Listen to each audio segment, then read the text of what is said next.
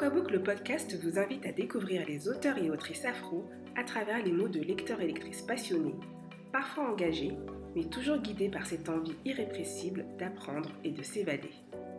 Chaque épisode d'Aquabook retrace le parcours livresque de l'invité et analyse son rapport à la lecture.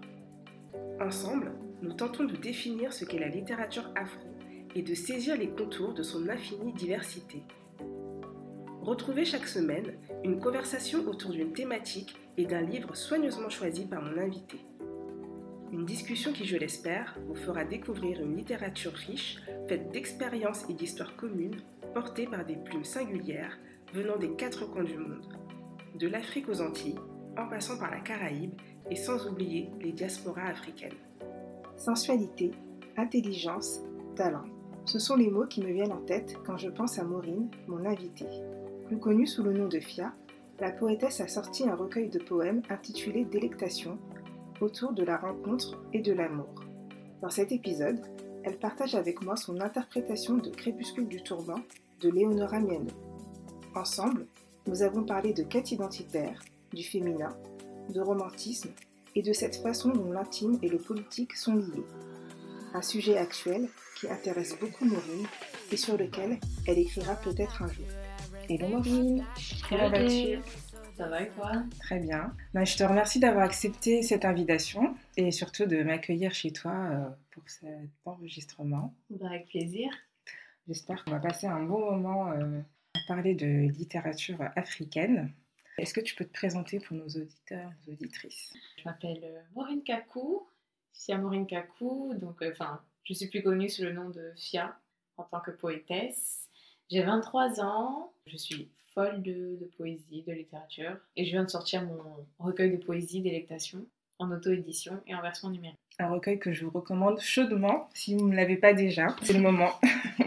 Alors, donc oui, tu es fan de littérature, fan de poésie. Est-ce que ça a toujours été le cas? Comment tu as découvert la, littérature? Est-ce que tu peux nous raconter un peu tout ça? J'adore la littérature, je suis euh, complètement éprise de littérature. Euh, en fait, je pense que je ne serais rien sans la littérature. Vraiment, la littérature m'a toujours portée, toujours été euh, un refuge pour comprendre mes émotions, aussi un lieu euh, vraiment pour forger ma pensée. Et finalement, la littérature m'a aussi permis d'accéder au monde de l'écriture.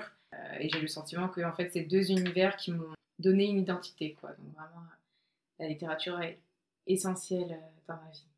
Et c'est depuis toujours? Est-ce que c'est quelque chose que t'ont transmis tes parents ou tu as découvert ça toute seule? Franchement, c'est depuis toujours, je pense que c'est ancré en moi, vraiment. Euh, mes parents euh, aiment bien les livres, mais euh, je, je, pense que j'ai naturellement été attirée par cet univers-là. Quoi. Je vais dans une librairie, je vais dans une bibliothèque, tout de suite je me perds. Ah, tu peux y rester des heures. Quoi. Ouais, voilà, vraiment, vraiment j'adore ça. C'est, enfin, je pense que c'est une identité, c'est une, une façon d'être. quoi. C'est un art de vivre. Exactement, ouais, complètement.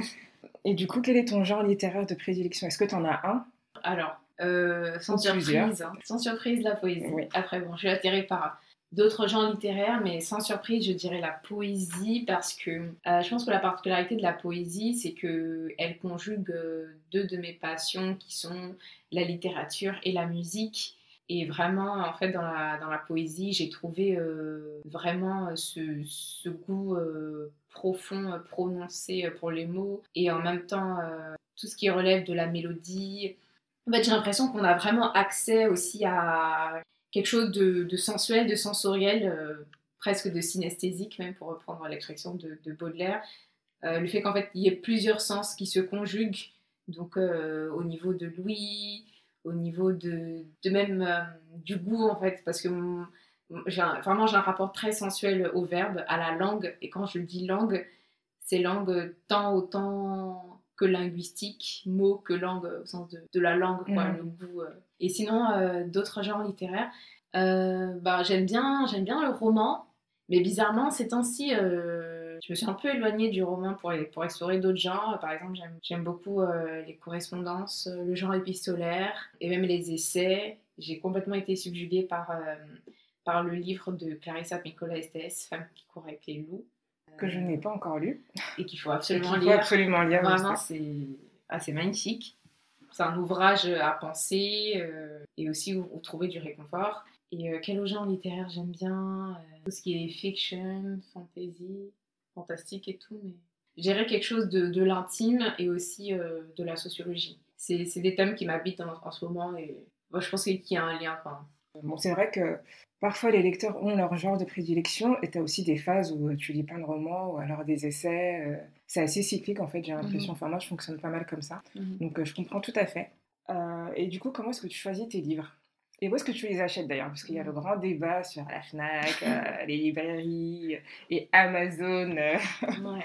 Alors, bah déjà, euh, je dirais que je fais beaucoup de veille, donc euh, je passe beaucoup de temps sur les réseaux sociaux et évidemment, je suis euh, tous les comptes de littérature, d'écriture, donc souvent, je découvre des recommandations là-dessus.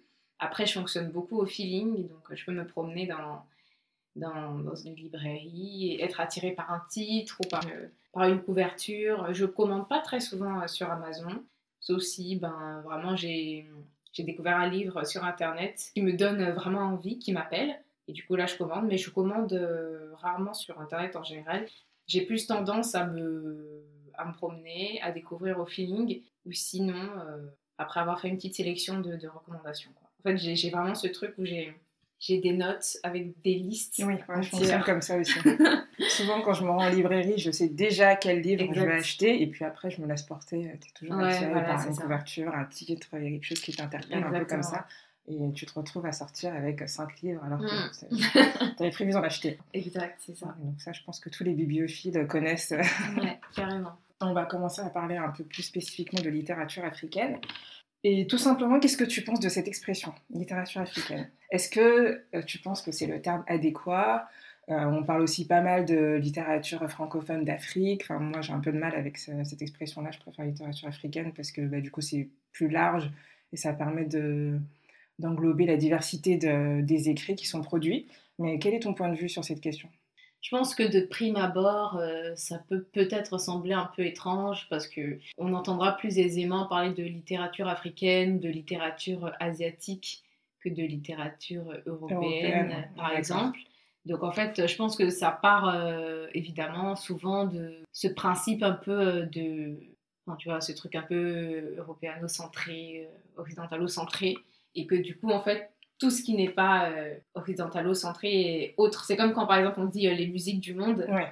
Euh, c'est exactement la même chose, c'est très ethnocentrique. comme si y avait un peu l'Occident et les autres. Exactement. L'Occident ne fait pas partie du monde, eux ils font une musique qui est, on ne sait pas trop. C'est ça. Donc je pense que ça peut être dérangeant, mais en même temps, la vérité c'est que je pense que ça permet aussi de, de mettre des mots sur un sentiment d'appartenance et que pour cela, euh, ça revêt quelque chose d'assez positif. Quoi. Enfin, je veux dire, euh, je pense que pour beaucoup de personnes, il y a toujours eu un moment, euh, cette vague en fait de, de, la quête d'identité, la quête identitaire, où en fait, ben, soudainement, tu as, ce besoin de te réfugier dans de littérature en guillemets africaine, et que en fait, c'est une façon de retourner à tes racines pour pouvoir euh, mieux cheminer, mieux te connaître. Enfin, moi, moi par exemple, je suis née euh, en Côte d'Ivoire, j'ai grandi en Côte d'Ivoire, mais j'ai quand même été dans un système euh, français. Du coup, les livres étaient, c'était plus des livres bah, écrits par des auteurs français que, par des auteurs de, de, chez moi. Enfin, non, à l'école, on n'a pas étudié Bernard Dadier. J'ai même pas découvert ça à l'école. J'ai découvert ça en m'instruisant toute seule. en fait. Amadou Ampateba aussi, qui est, qui est le premier auteur euh, que j'ai, que j'ai découvert. Bah, je l'ai découvert euh, grâce à, à une amie, en fait. Euh.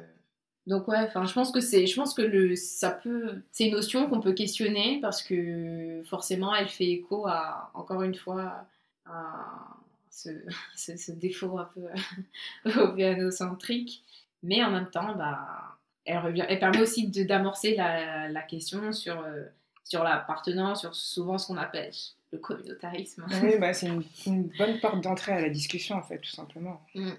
Mais du coup, tu as répondu à ma, prochaine question. Je voulais savoir avec quel auteur tu avais découvert du coup la littérature africaine. Et tu as évoqué Amadou Mpateba. Oui. Et avec quel, euh, quel, euh, quel, roman en particulier? Avec quel roman? En fait, c'est compliqué à dire parce que j'avais cette période où j'ai plein, plein de livres d'Mpateba. Et du coup, euh, je pense que c'était avec En coulait l'enfant Peul. Mm. qui était une sorte vraiment de, de conte initiatique, métaphorique. Vraiment, ça m'a porté. Déjà, j'ai été subjuguée par la plume de en pâté bas parce que il y a quelque chose d'un peu emphatique, pompeux, et puis euh, il y a vraiment ce, ce, retour au conte, à l'ancestralité, à l'oralité qui m'a vraiment fascinée. Et euh, grâce à, lui, d'ailleurs, j'ai pu écrire euh, une de mes premières histoires qui est Sapphire ou le conte bleu.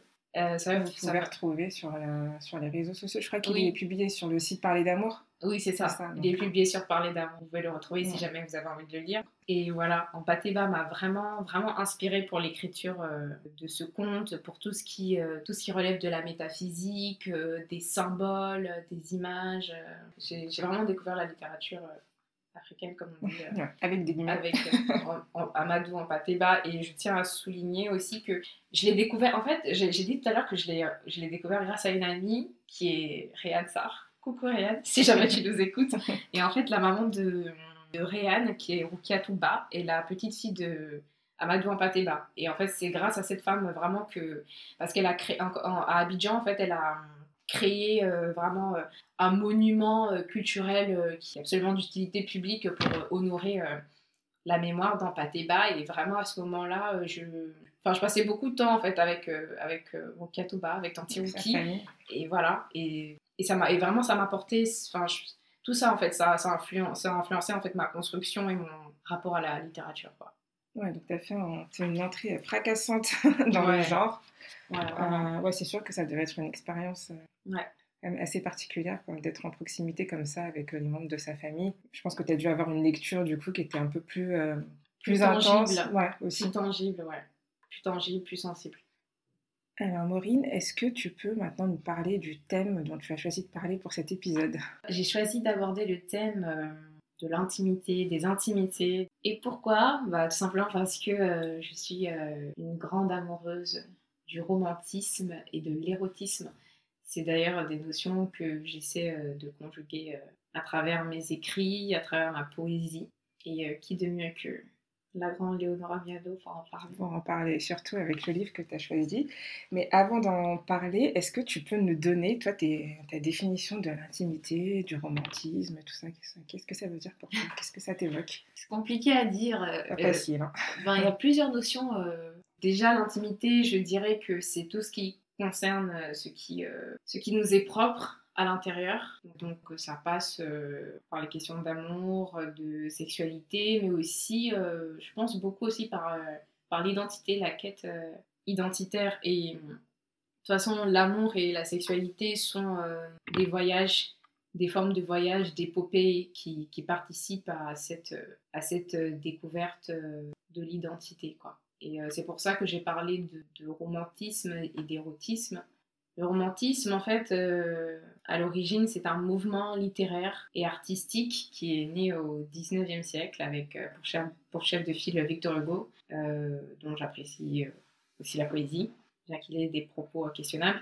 Et en fait, c'était vraiment ce retour à la sensibilité, aux, aux émotions, aux sentiments, la rencontre de l'âme et de la nature.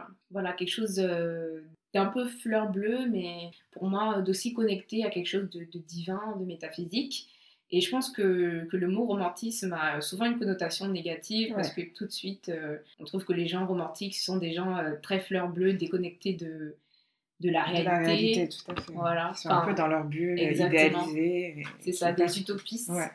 On, me, on me dit souvent ça en fait. On me dit souvent ça parce que, étant une personne très romantique, on m'a souvent dit, ouais, euh, tu idéalises, euh, tu idéalises le rapport amoureux, euh, voire tu intellectualises la relation intime, ce qui est peut-être vrai. Hein. Bah, ça peut être vrai, en tout cas, c'est pas forcément une mauvaise chose. C'est ça, en fait. Je pense que quand on le dit, c'est plutôt sous le ton un peu du reproche, ouais, de questionner un peu, voilà, alors que pas nécessairement. Bah, c'est ça, en fait, justement, tu vois ce que tu dis, ça, je pense que ça, ça touche une, une question qu'on se pose de plus en plus, c'est comment en fait l'intime devient politique. Parce que justement, je pense qu'on est dans un monde en fait qui est tellement, qui est tellement difficile où aussi on a souvent une face tellement euh, négative, inhumaine de l'humain. D'ailleurs, euh, il y a Dora Bouto qui en parlait il n'y a pas très longtemps, c'est une nana euh, que je kiffe Vraiment une meuf un peu, je sais pas, artiste, activiste, philosophe, enfin bref. Il me semble avoir vu passer en story sur Insta, je crois que tu as, repartagé. ouais. Ouais, exactement. question. Et Dora Muto a expliqué en fait le fait que souvent quand on parle de l'humain, on a tendance à dire que l'humain se définit en fait par son côté inhumain au lieu de mettre en avant son côté lumineux. Et je pense que c'est pour ça que les personnes romantiques sont aussi dépréciées, voire méprisées, parce qu'on se dit, ben, la nana avec ses petites idées utopistes, euh, romantico-littéraires, elle va pas faire long feu euh, dans ce monde où il y a tellement de cons, quoi. Il y, a il y a beaucoup de mépris, c'est un peu... Euh, t'as l'impression que c'est le... enfin, le marche ou crève qui, qui domine en fait. Et quand t'es pas dans le moule, quand t'arrives pas à te mettre dans le moule, bah, tout de suite, euh, enfin t'es mis au banc, t'es mis à l'écart. Et, mmh, mmh, mmh. Les gens ont du mal à faire ce travail-là, essayer de s'intéresser à d'autres façons de, percevoir les choses. Ça, c'est de plus en plus, euh, de plus en plus euh, compliqué, quoi. Ouais, je te, je rejoins totalement et c'est vraiment le fait qu'en fait, limite, mettre sa sensibilité sur le devant de la scène, c'est... Bah, c'est se fragiliser, en fait. Hein. exactement. Parce que les gens en profitent. C'est ça. C'est ça le problème. C'est un peu comme quand on dit aux gens ah, il est trop gentil, il est trop ci, il est trop ça. Ben, en fait, ça n'a jamais été un défaut. C'est une qualité. C'est ce que les gens font qui, euh, qui dénature un peu, qui pervertit tout ça. Quoi. Ouais, carrément. Et c'est pour ça que de plus en plus euh, d'esprits euh, visionnaires comme, comme Dora, Dora Muto, comme Leonora Miano ou bien comme. l'autrice algérienne Nina Bouraoui, elle parle vraiment de, de, ce côté un peu politique de la sensibilité, de la douceur en fait. Comment en fait euh, réussir à politiser ça pour, euh, pour apporter euh, plus de beauté, plus de douceur au monde quoi. Vraiment, je pense que c'est pas c'est pas encore très clair, mais je me rends compte vraiment que dans ces cercles-là, il y a de plus en plus cette notion de l'intime et du politique et de montrer en fait la puissance de la sensibilité, de la fragilité entre guillemets. entre guillemets. voilà. Qui est en fait plutôt une force. Ouais, carrément. Mais bon, après, ça dépend toujours des points de vue. c'est là la question. Et du coup, donc, tu en as parlé un peu avant, tu as choisi euh, un roman de Léonora Miano, donc Crépuscule du tourment.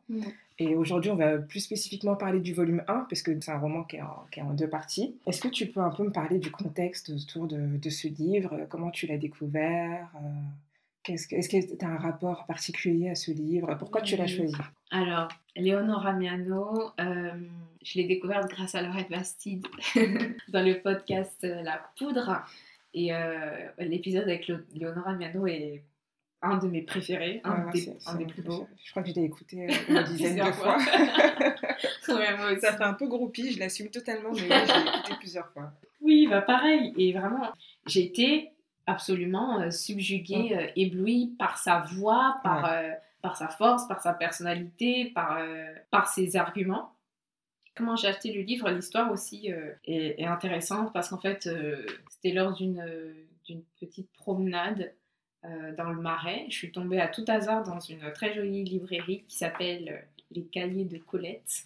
je, je pense pas que du tout. Ce n'est pas, pas un hasard. voilà. Et, euh, et bah, il y avait euh, Léonore Amiado, Crépuscule du Tourment, et ça faisait un moment que je me disais qu'il fallait que je l'achète. Et du coup, je l'ai pris, et vraiment. Ça a été euh, révélation. Euh, ouais. coup de poing, coup de foudre, coup de cœur, tout ce qui relève des coups, mais, mais au sens de la douceur, comme on le disait tout à l'heure. Voilà. Et ouais, pourquoi, pourquoi j'ai choisi ce livre.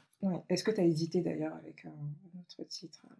Ah non, absolument pas. Pas du tout. Ça a été une certitude euh, tout de suite. Euh. mais c'est clair, mais juste, il faut juste regarder euh, la première de couverture. Qui est magnifique. Qui est magnifique. Cette, cette femme est, complètement sublime. Elle, elle se révèle. Elle, est, elle semble nue, mais en même temps, elle est de dos. Elle regarde ailleurs. Donc, il y a quand même une part de mystère. Et Crépuscule du tourment, le titre est très poétique, très, très beau, très éloquent. Et sur la couverture, tu as aussi, euh, bah, tu parlais de nudité, tu as aussi mmh. cette question d'intimité mmh, aussi qui, est totalement liée. Et puis, euh, le mystère, comme tu disais, parce que là, on, regarde la couverture, on se demande, on a envie d'en savoir plus. En fait. Et le titre, euh, le titre, on rajoute encore en plus, encore plus la curiosité. Mais du coup, est-ce que tu peux nous parler un peu du, du roman sans trop en dévoiler pour ceux qui n'auraient pas lu? C'est pas bien du tout. vous savez pas ce que vous loupez. Je vais essayer. Alors, Léonora Miano, Crépuscule du Tourment, euh, je dirais que c'est un roman euh, polyphonique, donc euh, un roman à plusieurs voix, parfois on dit un roman chorale aussi. et en fait, c'est un livre qui est, qui est coupé en quatre parties. Dans chaque partie, il y a une nouvelle voix, une nouvelle voix de femme. Donc l'idée, c'est que chacune de ces femmes parle à un même homme qui est Amos. Et donc, il y a sa mère, il y a sa sœur, il y a son épouse et il y a son amoureuse. Et en fait, euh, sous le prétexte de l'adresse euh, à l'homme, en fait, elle, euh, elle se révèle, elle se dévoile et, et d'une certaine façon, elles finissent par se, par se trouver elles-mêmes. Quoi. Et en fait, c'est ce qui est assez bouleversant dans ce livre. En fait, on dit que c'est un roman, mais je, je trouve que c'est quand même un livre assez iconoclaste.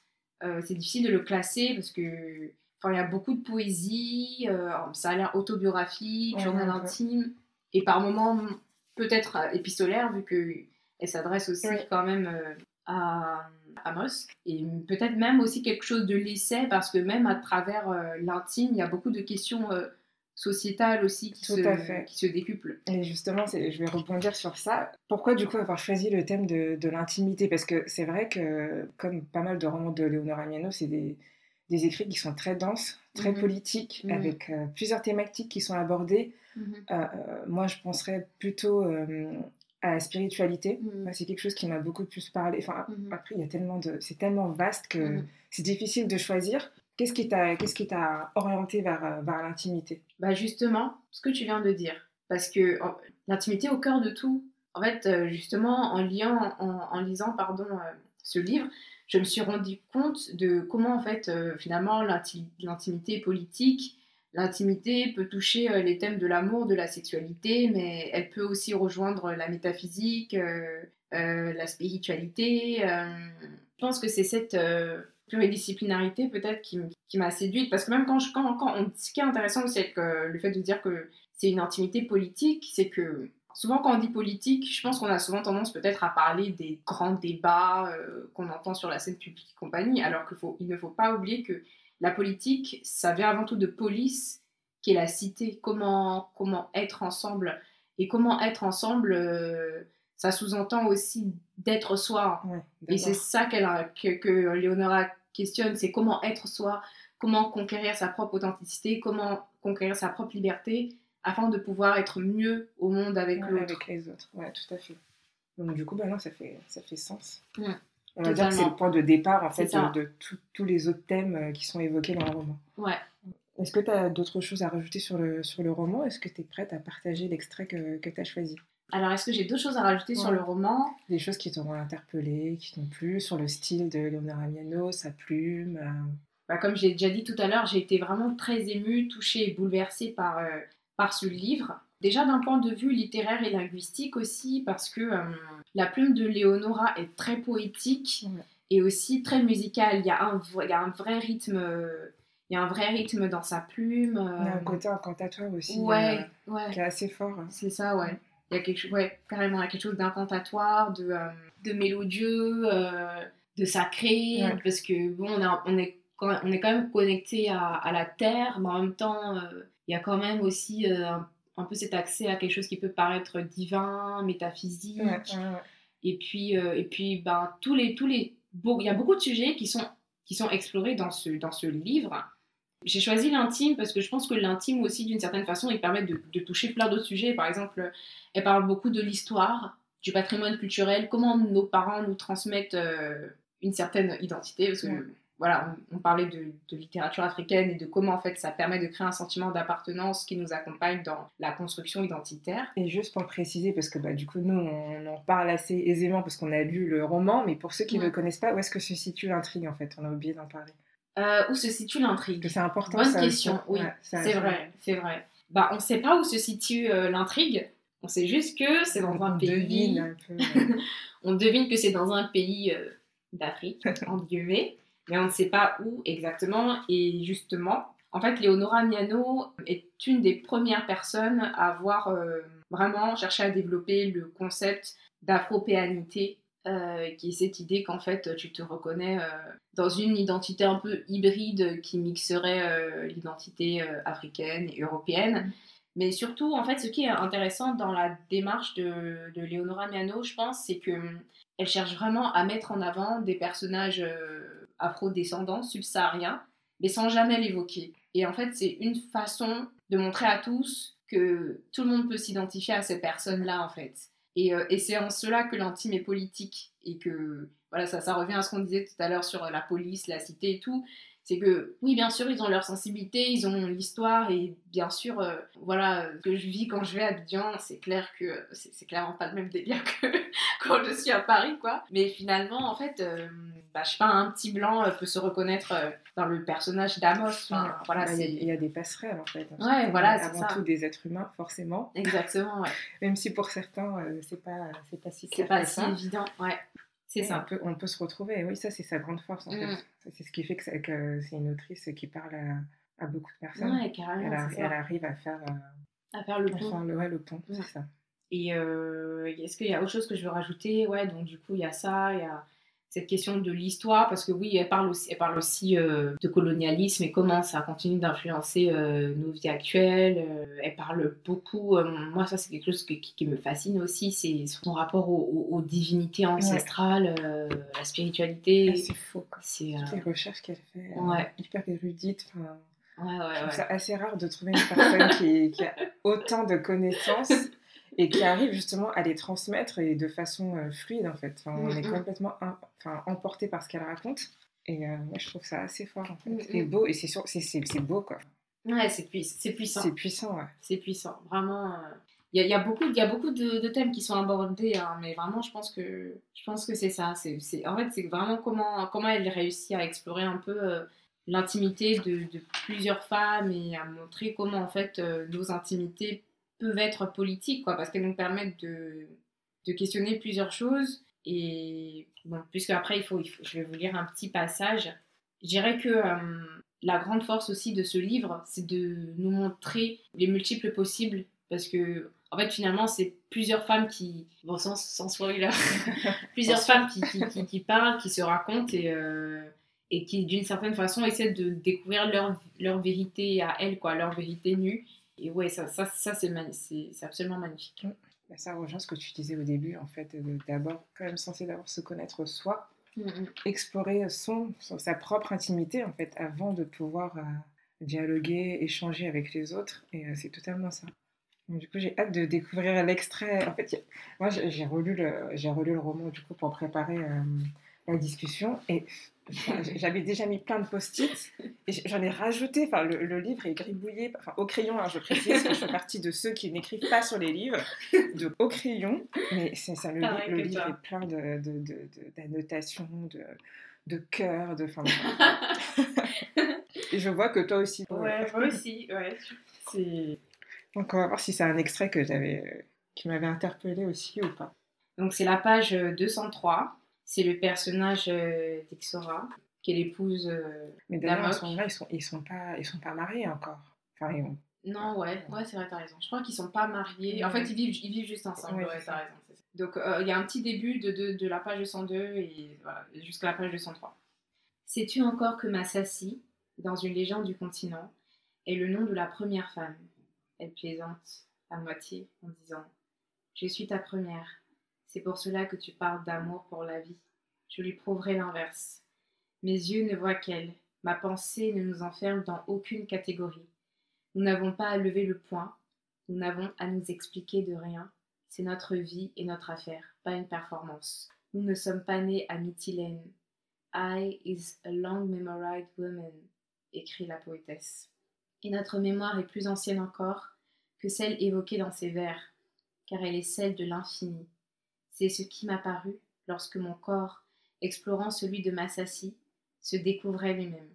C'est ce que je compris lorsque des ondulations inconnues me vinrent naturellement. C'était ma place, ma tête entre ses jambes était à la maison. Il m'avait fallu le parfum entêtant qu'offrait la clarté rouge à cet endroit précis de son corps. J'avais attendu la texture crépue de ses poils pubiens sur ma langue, traversé des années de sécheresse pour aboutir à ce rivage. Ce désir était inestimable, sa fécondité n'étant pas celle de la reproduction, mais la création. À travers chaque nouvel orgasme, d'une puissance cosmique, tel est ce plaisir dont l'enjeu n'est jamais l'engendrement, cet amour dont l'exigence est si grande, parce que l'on ne dira pas, tu as pensé aux enfants, ce sera d'abord nous, une histoire entre elle et moi, qui pouvons enfanter si cela nous importe. Difficile d'enchaîner après ça. Hein. ouais, c'est clair. Je, confirme, ça fait partie d'un des passages que j'avais euh, souligné aussi. Est-ce que tu peux juste, euh, sans, sans, trop en raconter, mais préciser un peu le contexte À quel moment euh, il sera, nous dévoile le passage? C'est difficile, hein Ouais, non, mais ce, passage, c'est magnifique, c'est bouleversant. Je pense que c'est un moment sans trop vous en dire, parce que bon, euh, c'est, un passage qui est absolument magnifique, mais il y a, y a, beaucoup de choses à, à découvrir avant. Hein. C'est un moment en fait où Zora euh, réalise qu'elle a découvert euh, sa vérité nue et que en fait le contact avec l'autre lui a permis de se découvrir soi là en l'occurrence c'est extrêmement, c'est extrêmement sensuel, voluptueux, mais aussi, mais aussi très romantique. Donc voilà, on, on parlait euh, du fait de, de, conjuguer euh, romantisme et érotisme. On a plus parlé de, de romantisme, moins d'érotisme, mais, bah, c'est l'occasion là, parler. c'est l'occasion d'en parler. Et, euh, ouais, c'est en fait comment, comment la rencontre des corps aussi permet d'amorcer la rencontre des âmes pas seulement au niveau émotionnel, mais même au niveau euh, métaphysique, spirituel, parce que pour reprendre même les, propres termes de, Léonora, elle dit euh, à travers chaque nouvel orgasme d'une puissance cosmique.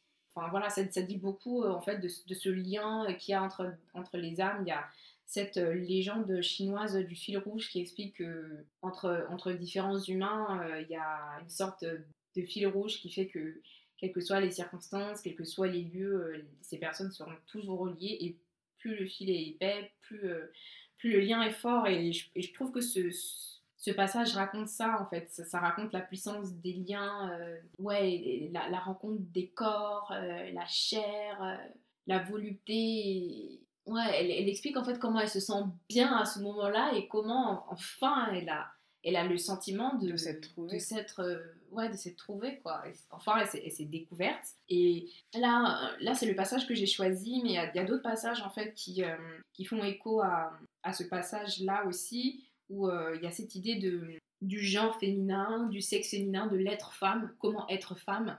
Et en fait, c'est ça, c'est comment, en fait, comment explorer son féminin à soi et comment réussir à incarner au, au mieux, pardon, sa, sa vision non pas de la féminité, mais même euh, du féminin au sens même de, de l'être femme, quoi, comme dirait, dirait Léonora elle-même, une sorte d'énergie euh, féminine euh, qui dépasse beaucoup de choses et qui est assez inexprimable. Et justement, en fait, il y a un moment où elle dit, où elle s'adresse directement à, à, Amok, et elle dit Ce que j'ai à te dire aujourd'hui, alors que deux femmes entourent de leurs soins et me rendent ma vigueur, ce que j'ai à te dire depuis la couche qu'elles ont aménagée pour moi, c'est que j'ai trouvé ma tranquillité, ma personne au coin d'une rue, là où la ville débouche sur le quartier des femmes sauvages. Ce lieu dit vieux pays et, du fond du cœur, je voudrais que tu connaisses cela, mon ami, toi aussi, un jour.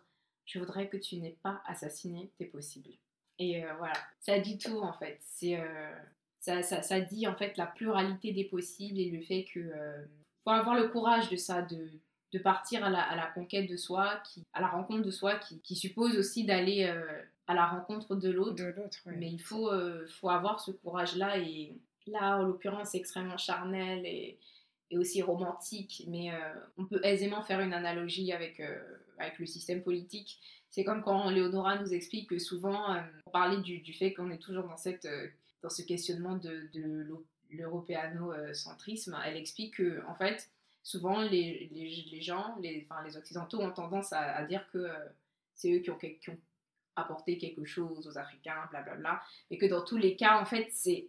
Enfin, quand il y a eu un toucher, quand il y a eu un contact, en fait. voilà, c'est dans les deux sens. Dans les deux sens, et que tu peux pas l'ignorer et que voilà et que ça sera comme ça. Enfin, de toute façon, on est en plein dedans. On est vraiment la, on est la génération queer, la génération hybride, la génération métisse, et voilà, on est en plein dedans quoi. Et, c'est pour ça que en fait, l'intimité et, le, politique euh, font, font tellement sens. C'est vrai qu'il y a un vrai problème par rapport à ça par rapport à cette idée de rencontre qui ne fonctionnerait que dans un sens. Quand tu donnes quelque chose, il y a toujours quelque chose qui était pris aussi. Mm. Enfin, ça ne fonctionne pas dans un sens. Et euh, moi, je trouve ça assez juste la façon dont, dont on parle en lien avec le roman. On disait tout à l'heure que c'était un, un roman assez dense, assez vaste. Quel type de public pour toi est le plus... Euh, pour une personne qui, euh, n'a jamais lu d'auteur, de, enfin de littérature africaine, est-ce que tu penses que c'est une bonne porte, porte d'entrée ou est-ce que c'est plutôt réservé à un public plus averti, un public d'ailleurs féminin, masculin Déjà, je pense que ce serait plus de jeunes adultes, donc des personnes qui, voilà, qui sont confrontées à, après, voilà, après c'est une quête, c'est un voyage qui nous suit tout au long de la vie. la, quête identitaire, c'est un voyage euh, perpétuel en fait. Donc, euh, je pense que peut-être qu'il faut être un peu aguerri parce que bon, c'est pas non plus une plume. C'est accessible, mais c'est pas non plus une plume simple, quoi. Enfin, il y a une certaine élégance, euh, et puis t'es pas obligé de connaître les références parce qu'en bah, en l'occurrence, elle parle beaucoup de divinité et tout. Mais il faut pas être, je pense, un peu ouvert d'esprit parce que bon, moi, je l'ai, moi, je l'ai lu euh, avec, euh, avec ma sensibilité de poétesse, avec ma sensibilité de, de femme ivoirienne et tout. Donc, moi, voir des références métaphysiques, spirituelles connectées à l'intime et au politique, euh, ça me choque pas plus que ça. Ça peut me surprendre, ça peut m'éblouir, m'émerveiller, mais je sais que c'est pas du réalisme magique. Tu vois, je, je, sais pas comment dire ça, mais il ne faudrait pas que certaines personnes lisent en se disant. Parce qu'il y, y, a beaucoup de gens, par exemple, qui pensent que, là je fais peut-être un petit écart, mais par exemple, euh, dans, nos cultures, si je puis dire, il y a quand même une grande part accordée au mysticisme. Et il y a beaucoup de gens qui pensent que, que c'est n'importe quoi, que en plus, ça, c'est assez drôle, enfin, si je peux m'exprimer ainsi, parce que dans toute la culture celtique, il y a aussi cette part-là de mysticisme ah, qui est différente, mais qui existe. Dans la... ouais, même chez les Bretons et tout. Euh, Donc, euh, Finalement, ça existe dans toutes les cultures. et je vois mm. pourquoi, euh, sur un certain continent, ce serait plus anecdotique, euh, mm-hmm. plus sujet ou raillerie ou autre. ça, ça m'a toujours. Euh, oui. Ça me fait rire un peu jaune quand mais bon. Ouais, mais c'est ça. Et du coup, bon, voilà, faudrait pas que la personne elle lise et qu'elle se dise, mais la meuf, qu'est-ce qu'elle raconte et tout. elle divague, parce que non parce qu'elle parle beaucoup de, de, métaphysique et tout, mais c'est une nana euh, qui est très ancrée à la terre. Hein. Oui, oui, oui. Vraiment, euh, elle, est là, hein, non, ne s'inquiétez même pas. Donc voilà, et ouais, non, mais je pense que, je pense que tout le monde devrait lire Léonora Miano. Hein. Franchement. Oui, euh, oui, moi je suis. Mais c'est vrai que je trouve qu'elle n'a pas une plume si accessible que ça. Mm, mm, en tout cas, je pense pas que Crépuscule du Tourment soit le, le, meilleur roman pour entrer dans son univers. Mm. Après, elle a une œuvre qui est tellement dense que c'est assez aisé, je pense, de trouver. il, faut, il faut, un peu tout tester, quoi. Mais, mais en tout cas, Crépuscule du tourment est, magnifique. Et bon, je pense que. tu me demandais si tu penses que c'est plus un public féminin ou masculin. Moi, je pense que c'est un livre qui peut aider beaucoup de femmes, en fait. Franchement, moi, euh, moi ça m'a aidé à résoudre beaucoup d'énigmes intérieures, intimes. Moi, ce que j'aime, c'est que elle met vraiment en avant la complexité de ses personnages. C'est pas des gens qui sont dans des schémas. Euh, Bon, là, je peux pas trop développer, sinon je risque de. C'est pas des schémas classiques. Mais c'est pas du tout des schémas classiques. Et vraiment, découvrir ces, ces femmes-là, découvrir euh, Madame, découvrir Exora, Mandela et, et Tiki, c'est, ça fait du bien, quoi. Ça va, ça va, je suis pas, je suis pas normale, quoi. Ça va. Il faut juste que je trouve euh, vraiment euh, qui je suis vraiment et ça va aller, quoi. Et voilà. Et en fait, je trouve que le livre porte bien son nom. Hein. Moi, personnellement, euh, c'est un livre qui m'a vraiment permis euh, d'amorcer un peu le crépuscule de mes, de mes propres tourments. Donc, ouais, je pense que c'est une bonne porte d'entrée. Et même si euh, on ne le comprend pas tout de suite, je pense que plus tard, ça, ça fera sens. Parce que, en vrai, elle pose beaucoup, au-delà même de la question de l'intime, de se découvrir en tant que femme, bien même en tant qu'homme, parce qu'il faut, il faut lire le crépuscule du tourment. volume 2. Volume 2. Qui lui est centré du coup sur, sur un moc. Sur un moc, ouais même euh, au-delà de ça, de, l'intimité, de la quête identitaire, euh, il y a beaucoup, euh, beaucoup de questionnements aussi sur, sur la transmission, sur, sur la culture, sur, sur les rencontres ben, voilà, politiques, enfin, sans parler de la France-Afrique ou ce genre de, choses. mais voilà, ne rentrons pas dans les sujets. il, faut, il, faut, lire Léonora, c'est sublime. Tu en as déjà un peu parlé tout à l'heure, mais est-ce que tu peux partager avec nous un lieu dans lequel tu aimes bien te promener, lire, euh, choisir tes bouquins Moi, j'aime bien, bon, déjà dans ma chambre.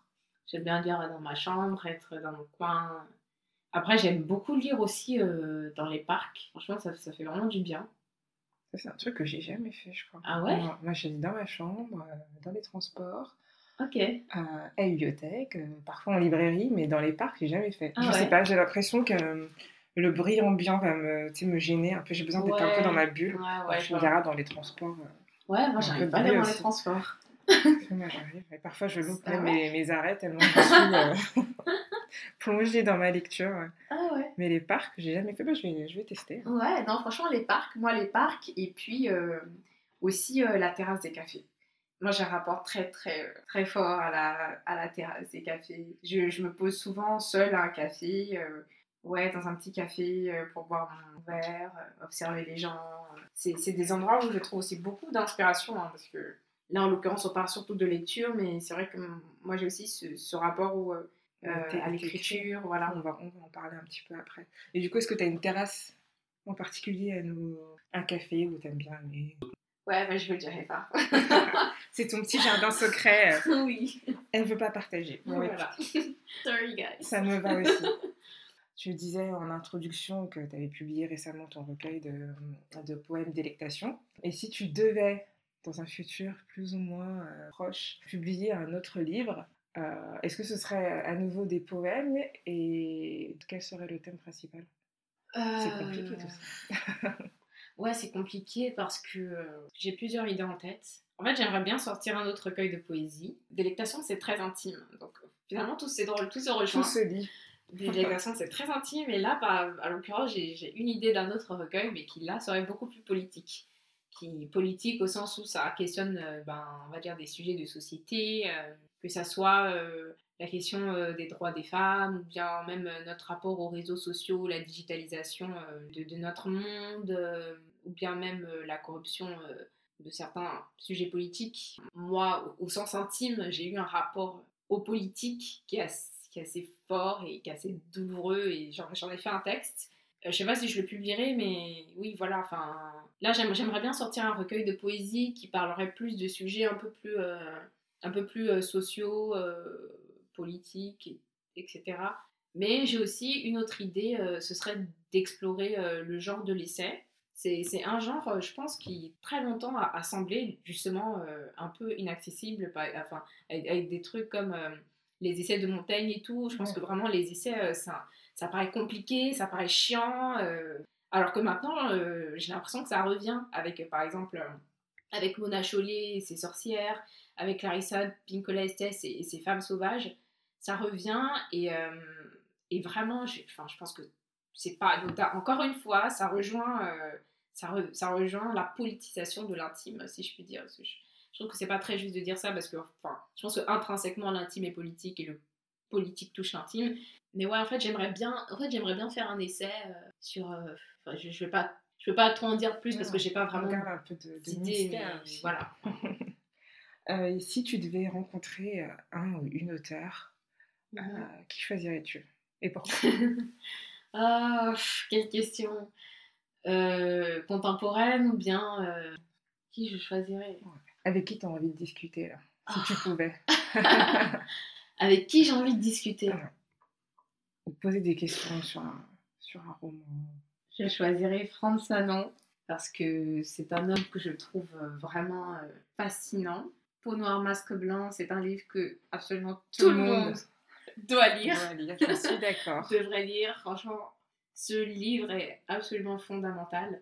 En fait, il faut savoir que Franz Fanon, c'est, euh, il était à la fois euh, médecin, psychiatre euh, et il s'est engagé aussi dans l'armée. Donc c'est quelqu'un en fait qui a un rapport très concret aux choses. Et ce qui est étonnant quand on dit peau noire masque blanc, c'est qu'en fait il analyse un peu les rapports humains et il essaie d'expliquer en fait d'où peut venir le, le, racisme et pourquoi en fait le racisme c'est une question absurde euh, parce que le racisme est un problème qui existe juste parce qu'on n'a pas conscience que l'autre en face de nous, bah c'est nous en fait. Euh, Fanon explique qu'une fois qu'on aura conscience que l'autre en face de nous, c'est tout simplement un autre humain comme nous, avec son vécu, avec son histoire, on n'aura plus à, à, faire des débats sempiternels euh, sur ces questions. Et ce qui est intéressant, c'est que il analyse ces rapports-là, mais pas du tout avec quelque chose euh, d'intime, d'émotionnel. Certes, il décrit des, relations humaines, mais avec euh, un angle très scientifique. Oui, bah, c'est ça, c'est son angle qui est impressionnant en fait. Ouais. Et c'est extrêmement impressionnant. Et franchement, j'adorerais le rencontrer et discuter, avec lui, vraiment de tant de, sa vision, de son regard sur les sujets politiques actuels, que même, ou même sa façon d'aborder le langage. Mais je pense, ouais, ce serait vraiment intéressant d'avoir l'opinion d'un homme comme Fanon sur les, sujets actuels parce que Fanon il, s'appuie essentiellement sur les rapports entre noir, blanc et tout ça, mais je veux dire, quand par exemple on voit ce qui se passe actuellement en Afrique du Sud. Je pense qu'effectivement, ce serait bien d'avoir son regard sur les problématiques actuelles Mm. qui en fait euh, sont les mêmes que celles qu'il y avait à l'époque. Ouais, c'est ça. Qui, qui, qui, évoluent, mais il y a quand même toujours la même. Euh, l'histoire se répète. Ouais, l'histoire se répète, c'est ça. Mm. ouais, je pense que ce sera un échange euh, très intéressant et très enrichissant. ouais. c'est clair. Et enfin, la dernière question. Qui aimerais-tu voir à ta place pour le prochain épisode d'Aquabook? Euh, bah, je dirais euh, une amie euh, qui s'appelle Janice Sanon. C'est une nana hyper brillante, intelligente. C'est une sorte, je sais pas trop comment expliquer, une sorte d'agent littéraire slash commercial, marketing. elle a plusieurs ouais, Et elle s'intéresse beaucoup à ces questions du féminisme ou de, de l'afroféminisme. Elle a un œil très lucide, très pertinent, un regard très intéressant sur la société. Ou alors, euh, je dirais euh, sans hésitation, le grand Edgar Secloca. Edgar Secloca qui est euh, rappeur, poète, musicien, romancier. Ah c'est tout faire. voilà. Avec talent en plus. Exactement, c'est un mec absolument fabuleux, tant d'un point de vue artistique qu'humain. Vraiment, Edgar, c'est une âme rare, généreuse. C'est grâce à lui que mes mots sont arrivés sur la scène et vraiment, il est, il est brillant il est brillant, il écrit, il écrit très bien. Et, Edgar, euh, euh, c'est un, poète engagé en fait. Il parle beaucoup, euh, il parle beaucoup de, colonialisme, ouais, de, racisme et tout ça. Et, mais il parle aussi de l'intime, quoi. Et je pense, je pense que, ouais, je pense que, je pense que Edgar, ce serait très, très, très intéressant de l'avoir. Bah écoute, j'espère. Enfin, je... on va lancer l'invitation. Ouais, on va lancer. On t'attend, Edgar. on t'attend, Edgar. écoute, sur ces belles paroles et euh, une potentielle future rencontre euh, prometteuse, s'achève cet épisode d'Aquabook. Merci de m'avoir reçu. Bah, merci à toi. J'ai adoré notre échange. Ça a été vraiment très enrichissant et je pense que les auditeurs tristes vont beaucoup apprendre. En tout cas, j'ai hâte d'avoir leur retour euh, parce que moi, j'ai vraiment passé un super moment et j'espère que toi aussi. Merci beaucoup. À bientôt, Maureen. À bientôt, Jay.